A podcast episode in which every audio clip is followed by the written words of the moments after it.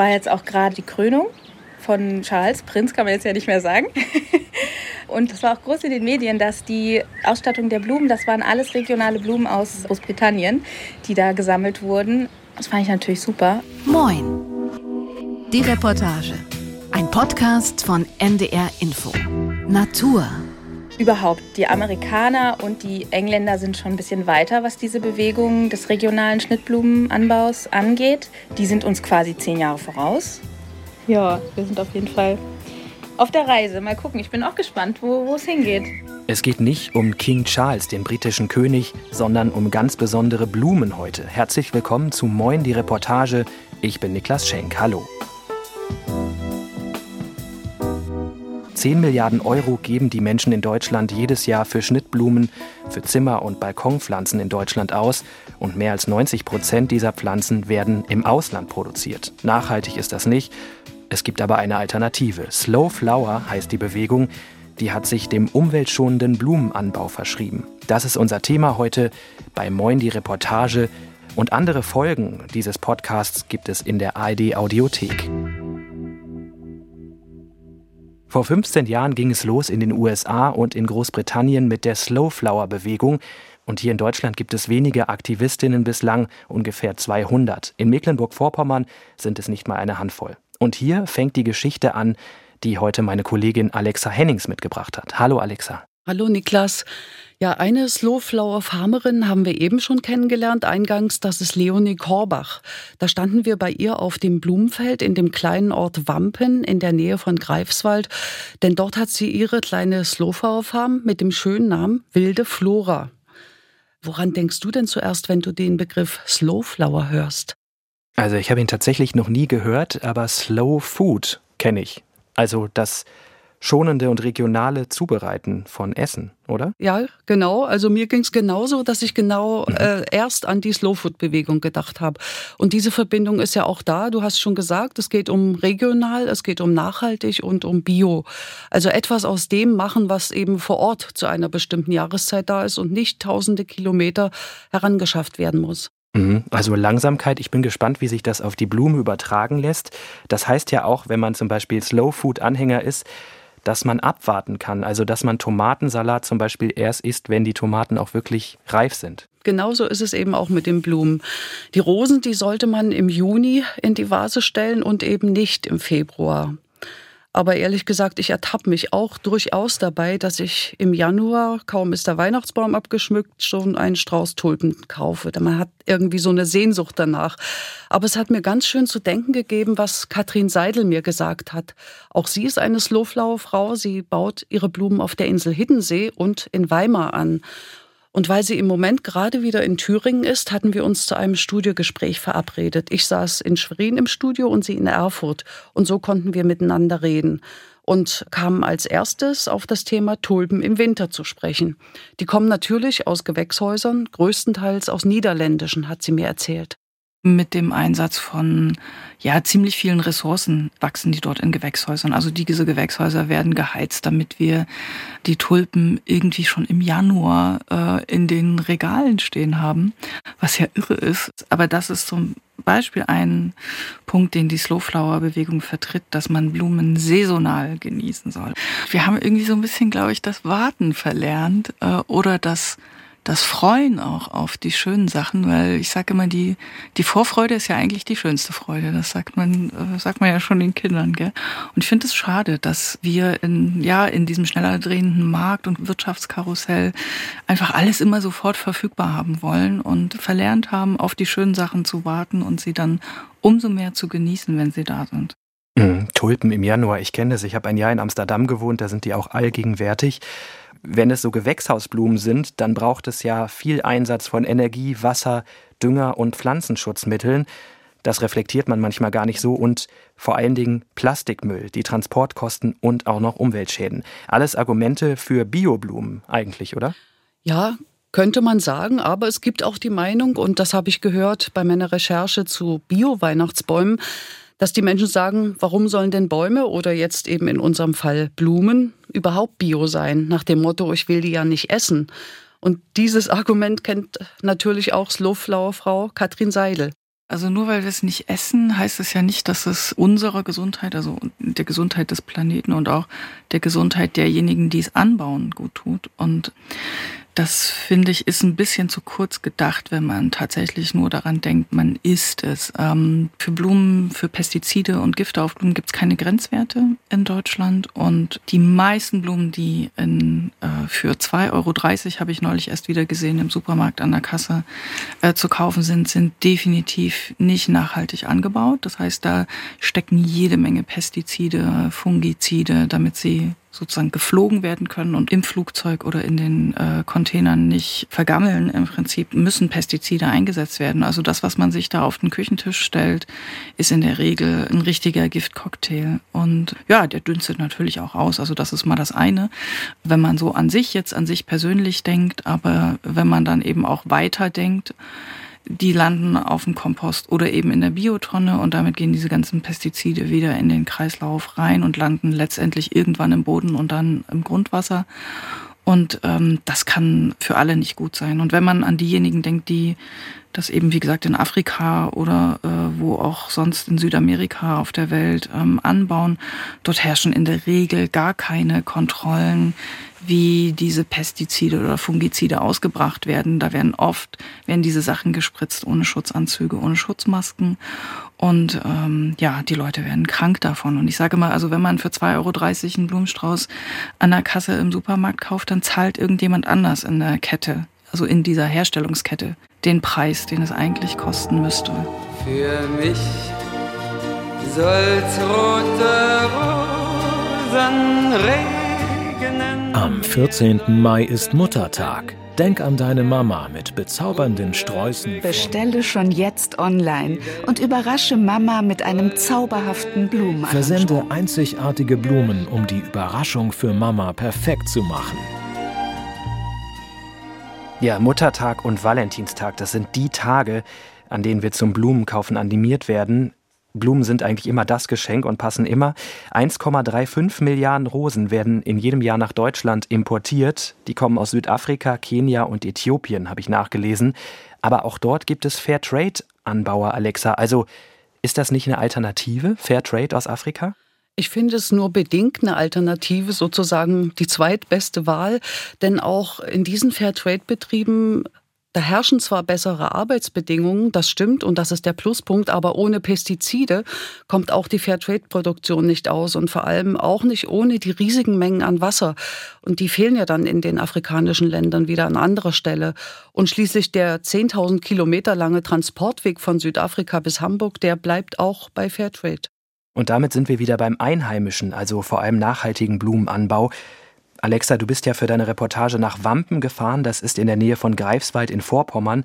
Und da hast du eine Slowflower-Gärtnerin besucht. Wie sah es da eigentlich aus in einer Slowflower-Gärtnerei?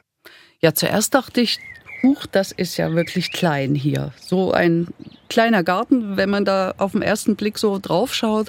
Und weit und breit waren keine Gewächshäuser zu sehen, wie man das sonst so kennt in Gärtnereien. Es gab nur ein kleines, so wie man es auch aus dem eigenen Garten kennt. Also schon auf den ersten Blick war vieles anders als in so einer konventionellen Gärtnerei.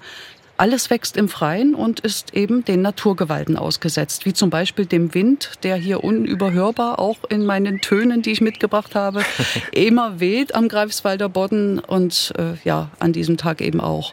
Und Leonie Korbach, die kam mir entgegen in Jeans und einem dicken Pulli und hatte einen Eimer voller Blumensträuße unterm Arm, die sie gerade fertig gebunden hatte.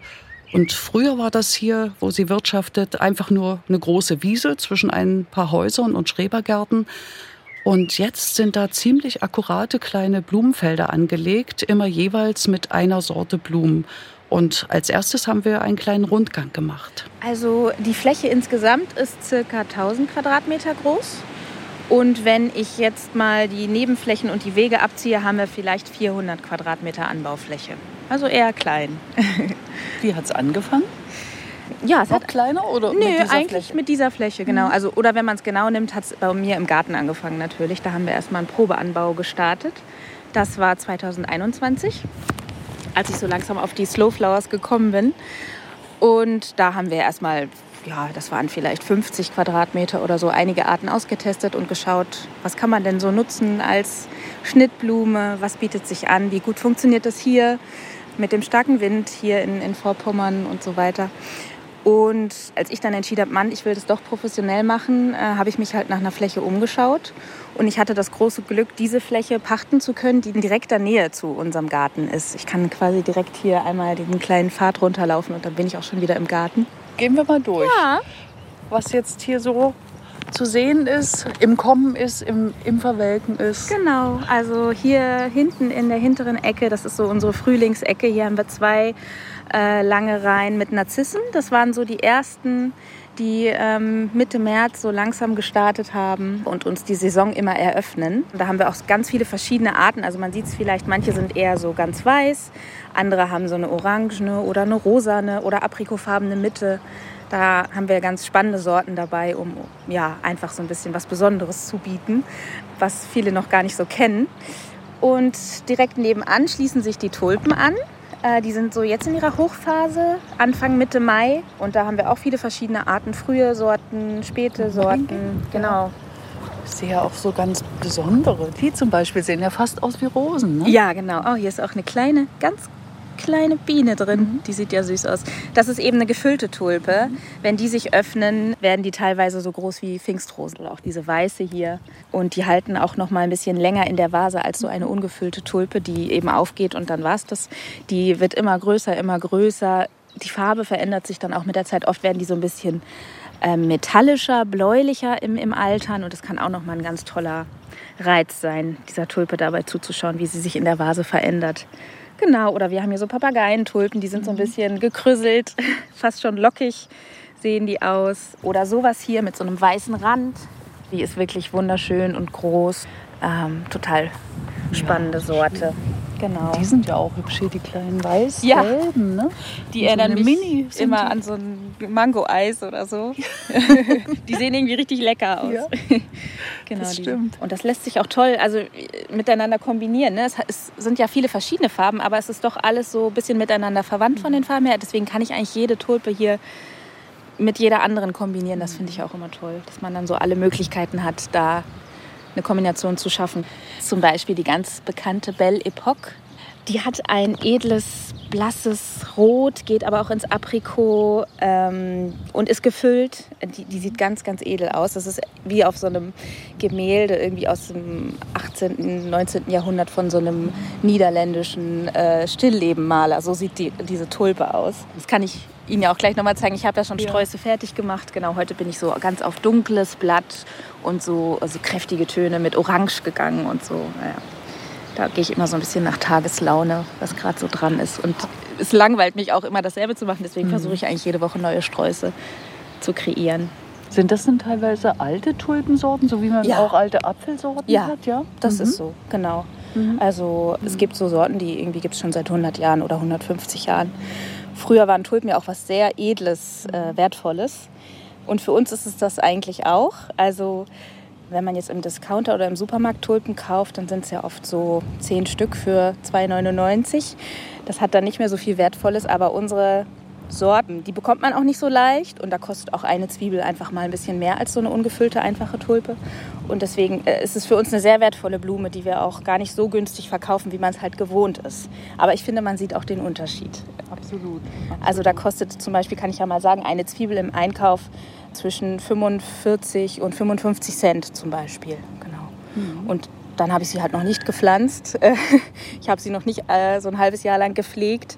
Ich habe sie noch nicht geerntet und im Strauß verarbeitet und so. Und ähm, genau, dementsprechend kann man das so ein bisschen hochrechnen. So eine Tulpe, also den dreifachen Preis muss ich dann schon verlangen von dem ursprünglichen Zwiebelpreis. Das sagt die Slowflower-Farmerin Leonie Korbach. Das heißt 1,50 Euro für besondere Tulpen, die bio sind und nachhaltig ohne Pflanzenschutzmittel zum Beispiel. Das heißt, sind dann solche nachhaltigen Blumen vor allen Dingen was für zahlungskräftigere Kunden? Den Eindruck habe ich nicht, denn wenn man bedenkt, dass die Preise für Blumen jetzt durch die Energiekrise um 30 Prozent gestiegen sind, ähm, da spreche ich jetzt äh, von den konventionell angebauten Blumen, die aus aller Welt nach Deutschland geflogen oder gefahren werden, dann ist das kein so großer Preisunterschied mehr. Denn jeder weiß auch, dass ein etwas größerer, von einer Floristin gebundener Strauß im Blumenladen mindestens 20, 25 Euro kostet. Und so viel kostet auch ein Strauß von Leonie Korbach. Aber der ist dann eben nachhaltig und regional angebaut. Mhm. Ich habe jetzt schon öfter gehört, dass, ja, ich mag Blumen übrigens auch sehr gerne, aber wenn man jetzt ganz nachhaltig sein wollte, dann dürfte man Schnittblumen eigentlich gar nicht kaufen. Was sagt da Leonie Korbach oder was sagst du, Alexa? Ja, zu Ende gedacht ist das sicher so, keine Blumen anzubauen. Äh, aber das ist auch radikal und meiner Meinung nach unrealistisch, so wie alle 100-Prozent-Lösungen eben. So wie die Aufforderung, doch bitte komplett auf Zucker zu verzichten. Ja, klappt meistens bis 22 Uhr und danach nicht mehr. genau. Es geht ja um nachhaltige Blumen. Man kann sie zum Beispiel bei der Slowflower-Bewegung kaufen, das ist aber vielen noch gar nicht so bekannt. Und es gibt noch zweit- oder drittbeste Varianten, zum Beispiel auf dem Wochenmarkt, oder? Ja, genau. Da stehen ja auch oft äh, Anbieterinnen, die die Blumen in ihrem Schrebergarten angebaut haben. Meist ist das dort auch nachhaltig, natürlich nicht biozertifiziert, wie übrigens auch nicht alle Slowflower-Farmerinnen biozertifiziert sind, denn das ist ein langer Weg dorthin. Aber auf alle Fälle ist es nachhaltig und regional angebaut. Und diese Bewegung entsteht ja auch gerade erst, ne? deswegen haben noch nicht alle die Zertifikate. So ist es, ja. Genau. Ja, und was ich auch noch kenne, sind diese Felder, wo man Schnittblumen mitnehmen kann. Da gibt es so eine kleine Kasse und man kann zum Beispiel Tulpen oder Sonnenblumen oder auch Gladiolen kaufen. Mhm. Und dann gäbe es ja auch noch die Möglichkeit, einfach an den Feldrand zu gehen. Da blüht ja auch manchmal was. Ja, aber nur wenn man Glück hat und der Feldrand nicht vom Bauern bereinigt wird. Das habe ich nämlich schon ein paar Mal erlebt. Ich wohne auf dem Dorf und unser örtlicher Landwirt, der ist dann öfter mit einer Mähmaschine unterwegs und äh, mäht die Feldränder, gerade bevor Mohn und Kamille und Kornblumen da sprießen können. Und einmal habe ich mir tatsächlich ein Herz gefasst und ihn gefragt, warum er das denn macht. Und was hat er gesagt? Ja, er hat gesagt, dass sonst sein Getreide durch den Blumensamen verunreinigt werde. Also das bisschen, was da am Rand ist, muss gesiebt werden und so weiter.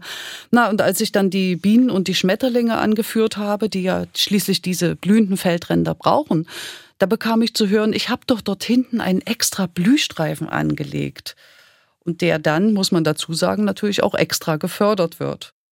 Bei Feld- und Wiesenblumen fällt mir ein, Leonie Korbach hat in ihrem Garten ja sogar die extra angebaut und damit auch einen besonders insektenfreundlichen Garten, wenn auch darin ein paar gefüllte Tulpen wachsen, die nicht so insektenfreundlich sind. Aber das andere überwiegt tatsächlich und äh, es gibt Beete mit Schafgarbe in den verschiedensten Farben. In der Natur kennt man sie ja meist nur in Weiß und da wächst wilde Möhre und Hirtentäschel und da wachsen Kornblumen und Kornrade. Und manches ist ja sehr dankbar und sieht sich immer wieder von selbst aus. Aber die meisten Pflanzen zieht die Gärtnerin selbst. Und das macht sie in diesem kleinen Gewächshaus, von dem ich schon sprach, in winzig kleinen Näpfchen mit torffreier Anzuchterde. Und das ist ja auch ein Umweltaspekt, der in vielen Gärtnereien nicht beachtet wird, weil man durch diese torffreie Erde natürlich die Moore schont. Das Gewächshaus haben wir auch noch ganz neu. Das haben wir erst dieses Frühjahr aufgebaut. Das war auch möglich, weil wir eine Förderung bekommen haben. Ganz toll, so ähm, vom Vorpommernfonds, also Ländermittel, also Regionalförderung sozusagen. Genau. Es dient also nicht zur Überwinterung von Pflanzen, sondern wirklich nur zur Anzucht. Und weil wir erst im März, Mitte März mit der Anzucht beginnen, äh, muss es auch nicht beheizt sein. Ähm, ja, und es ist total die Arbeitserleichterung, jetzt hier an Ort und Stelle die Pflanzen vorziehen zu können. Das ist ganz toll.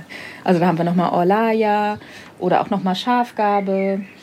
Ja, links haben wir die Löwenmäulchen, die wachsen immer besonders langsam. Und sie machen auch immer nur ein Körnchen. Ja. Tatsächlich äh, Millimeterarbeit. Genau. Ja, da bin ich schon sehr genau. Erstens äh, möchte ich natürlich kein Saatgut verschwenden. Und zweitens, äh, wenn ich jetzt da wieder mehr in ein Loch äh, reinkippe, dann muss ich das ja wieder pikieren oder nochmal auseinanderfummeln, ganz vorsichtig, mhm. weil die Wurzeln sind ja sehr empfindlich. Also bin ich da sehr genau. Ein kleines, kommt auch nur ein Saatkorn. Und dann kann ich das auch so rauspflanzen später. 400 Quadratmeter, das klingt so wenig, aber man kann richtig viel anbauen auf 400 Quadratmeter. Man, man glaubt es gar nicht. Gerade weil Blumen so dankbar sind. Wie schon gesagt, ich schneide einen Stängel ab und zur Belohnung kriege ich noch mal fünf nachgeschoben von der Pflanze. Also es multipliziert mhm. sich so schön. Ja, deswegen äh, kann man auch auf kleiner Fläche schon einiges schaffen. Ich muss noch dazu sagen, Leonie Korbach ist Autodidaktin. Sie ist 34 Jahre alt und hat weder den Beruf einer Gärtnerin oder Floristin gelernt, sondern sie hat nach dem Abitur Landschaftsarchitektur in Osnabrück und in Berlin studiert. Natürlich geht man auch mal auf die Baustelle und so. Und man begleitet Projekte, bis sie dann fertig sind. Und das schöne Endergebnis davon kriegt man dann oft gar nicht mehr so viel mit. Ja, mir hat einfach diese äh, Verbindung dann zur Natur oder zu Pflanzen ein bisschen gefehlt. Ja. Und dann bin ich aber auf die Slow-Flow-Bewegung getroffen und habe so gedacht, boah, das ist es eigentlich. Also da steckt so viel drin, was ich schon kann.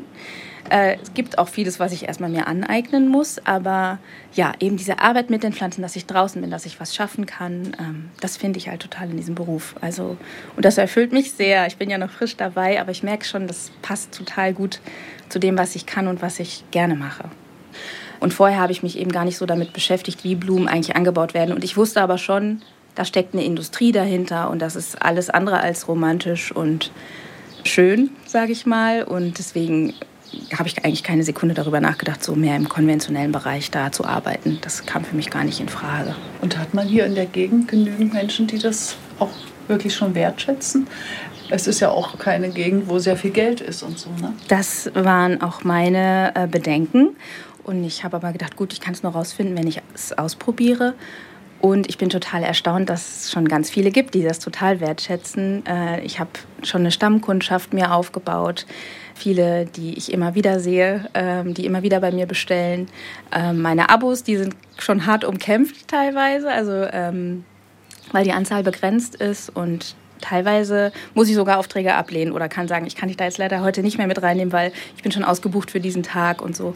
Ich kann natürlich als eine einzelne Person auch gar nicht so viel schaffen, aber ich bin schon gut ausgelastet und darüber bin ich total froh. Ist dieses Autodidaktische typisch für die Slowflower-Bewegung? Also, dass Menschen wie Leonie Korbach sich das genau anschauen und dann eigeninitiativ werden und ja. die nicht klassische Gärtnerinnen und Gärtner sind? Genau, also das fällt schon auch auf, dass da sehr viele Quereinsteigerinnen dazugekommen sind äh, zu dieser Slowflower-Bewegung. Und die Katrin Seidel, die ist übrigens auch studierte Landschaftsarchitektin wie Leonie Korbach. Bei der ist es so, die verkauft keine Blumensträuße ab Hof, sie geht nicht auf Märkte und bei ihr gibt's auch kein Blumenabo, so wie bei Leonie Korbach, sondern Katrin Seidel hat sich vor allem auf Hochzeiten und andere Events spezialisiert. Hm, das passt natürlich auch zur Insel Hiddensee. Ich nehme an, da wird viel geheiratet. So ist es. Da wird sehr viel geheiratet. Sie gibt dort auf der Insel auch Floraldesign-Kurse. Da kann man zum Beispiel lernen, wie man Gestecke und die jetzt so beliebten Blumenloops, das sind so halbkreisförmige Kränze, wie man die ganz ohne Plastik und Steckmasse hinbekommt, nur mit Naturmaterial. Und Katrin Seidel übrigens gehört zu den Pionierinnen der deutschen Slowflower-Bewegung. Sie ist seit 2020 dabei und gehört auch jetzt zum Vorstand des deutschen Slowflower-Vereins, der sich gegründet hat. Und das fing ja alles 2019 in Deutschland an. Da gab es sieben Mitglieder dieser Slowflower-Bewegung. Heute sind es 200, also eine Bewegung, die sehr schnell wächst. Mhm, genau. Und während unseres Studiogesprächs habe ich Katrin Seidel auch nochmal nach ihren Motiven gefragt, warum sie in die Slowflow-Bewegung eingestiegen ist.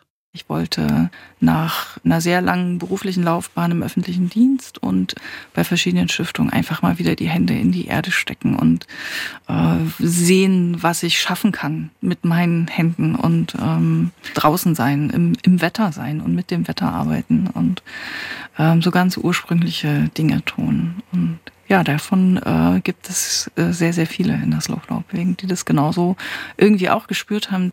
Das hat gerufen quasi. Das, und, und viele, ich äh, freue mich da total, viele ähm, folgen diesem Ruf dann auch und machen das und haben den Mut, das zu machen, weil das ist tatsächlich ja ein mutiger Schritt, das zu tun. Man weiß nicht, wie entwickelt sich das auf dem Blumenmarkt überhaupt, aber wir sind da so optimistisch, dass sich das irgendwann durchsetzen wird, weil unseres Erachtens nach die einzig richtige Lösung ist, wenn man mit dem Planeten arbeitet und nicht gegen ihn.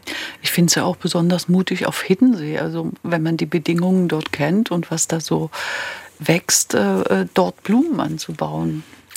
Ja, es ist schon, es ist schon ein bisschen wahnwitzig. Äh, ich sage immer im Spaß, ähm, Hiddensee oder Alpen. Ne? Also viel schroffer geht's eigentlich nicht. weil auf Hiddensee, ja klar, hat man erstmal den Sandboden, dann hat man immer Wind, also fast immer Wind. Die Windstellentage auf Hiddensee sind ja gezählt und dann das Salz in der Luft und so weiter. Und der Wind trocknet eben sehr schnell den Boden aus. Also ich musste sehr viel und bin immer noch dabei, sehr, sehr viel ähm, Humus aufbauen, beschäftige mich also auch viel mit Bodenaufbau und mit Mulchen, um also das Bodenleben zu aktivieren und eben nicht da diese Austrocknung durch den Wind äh, die ganze Zeit zu haben. Und ich habe von so vielen Leuten gehört, ah, das funktioniert nicht auf Hiddensee. Das, das hat noch niemand mit Blumen. Es gibt eine Gärtnerei in Kloster, die liegt sehr geschützt. Der liebe Wolfgang Sturm, der schafft das auch. Ähm, und ich habe gesagt, nee, das, natürlich geht das. Also das, na, na klar, es ist, es ist kompliziert und es ist arbeitsintensiv, sehr, sehr arbeitsintensiv. Und man muss mit Rückschlägen liegen, weil es ist nicht nur das Klima. Äh, wir haben auch sehr gefräßige Rehe auf Hittensee, die äh, mir gerade ein Viertel von meinen Tulpen weggefressen. Und ich kämpfe natürlich nicht gegen sie. Ich freue mich ja, dass sie da sind, aber äh, ich zeige ihnen dann mit so einem Wildzaun, wo die Grenze ist und wo sie dann nicht weiter dürfen. Es ist will sagen, es ist sehr, sehr intensiv, sehr arbeitsintensiv und ähm, aber geht nicht, äh, gibt's nicht sozusagen. Natürlich geht das auch. Und jetzt am Wochenende bin ich zurückgekommen von Hiddensee und hatte also eine Blumenladung voll Tulpen dabei, die ich mitgenommen habe für einen Auftrag hier nach Thüringen. Und äh, die Leute auf der Fähre haben mich gefragt, das, das sind, äh, erstens kommt immer die Frage, ganz oft, sind das echte Blumen? dann sage ich ja natürlich, sind das echte Blumen. Und dann, aber die haben sie jetzt nicht hier von Hiddensee. Ich so, ja doch, das sind meine Blumen, die baue ich hier auf Hiddensee an. Und dann, wirklich ungläubigstes Staunen, dass das geht. Ja, natürlich geht das. Man muss es machen. Und man muss mit Rückschlägen ähm, leben und umgehen können. Ich lerne jedes Jahr wieder was Neues dazu. Nächstes Jahr weiß ich, dass ich die Tulpen nicht vor dem Wildzaun hinpflanze, sondern immer schön dahinter. Ja, es gibt auch immer wieder Rückschläge beim Gärtnern, nicht nur auf Hiddensee, sondern auch in Wampen in Mecklenburg-Vorpommern bei Leonie Korbach. Ja, und die hat dort gerade ihre gebundenen Sträuße ins Auto gepackt, denn sie muss nach Greifswald damit fahren. Dort gibt's eine Abholstelle, denn Wampen liegt ja doch ein bisschen abseits. Aber manche Kundinnen kommen auch direkt in den Garten zu ihr, wie zum Beispiel Dorothea Utzig. Und die holt sich jede Woche ihren Abostrauß ab und ich habe sie dort getroffen. Sie steuerte gleich auf den Eimer mit den Sträußen zu, die Leonie Korbach schon am Morgen vorbereitet hatte. Und da haben richtig ihre Augen geleuchtet. Schön. Ich sehe in deiner Ecke Franken. Ja, wir können schön. ja mal hingehen.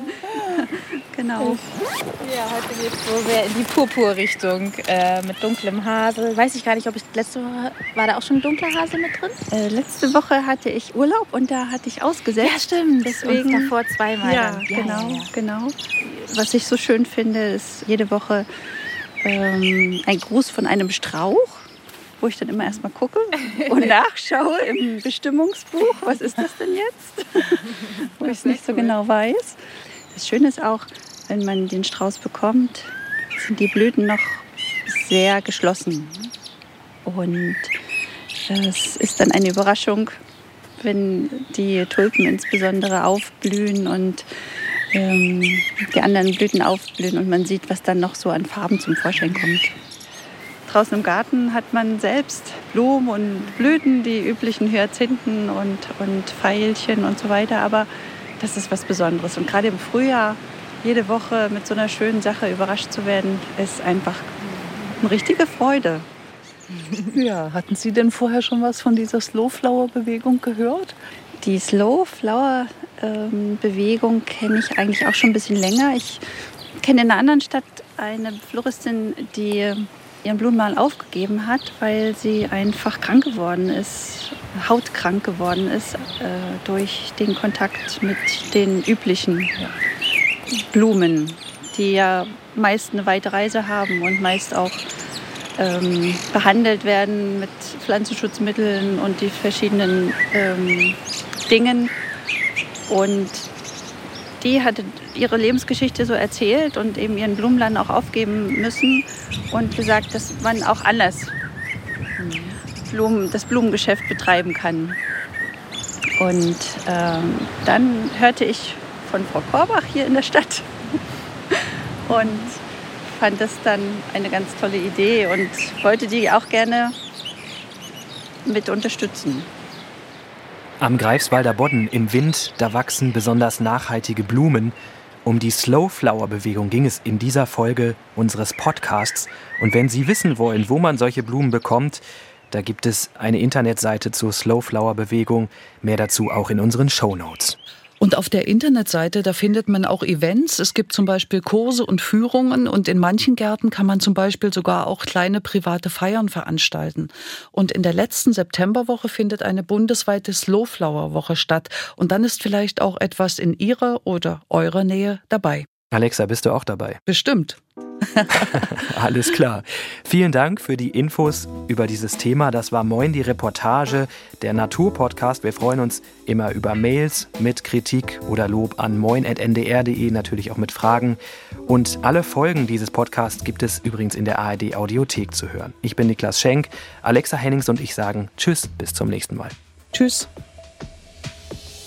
Ein Podcast von NDR Info.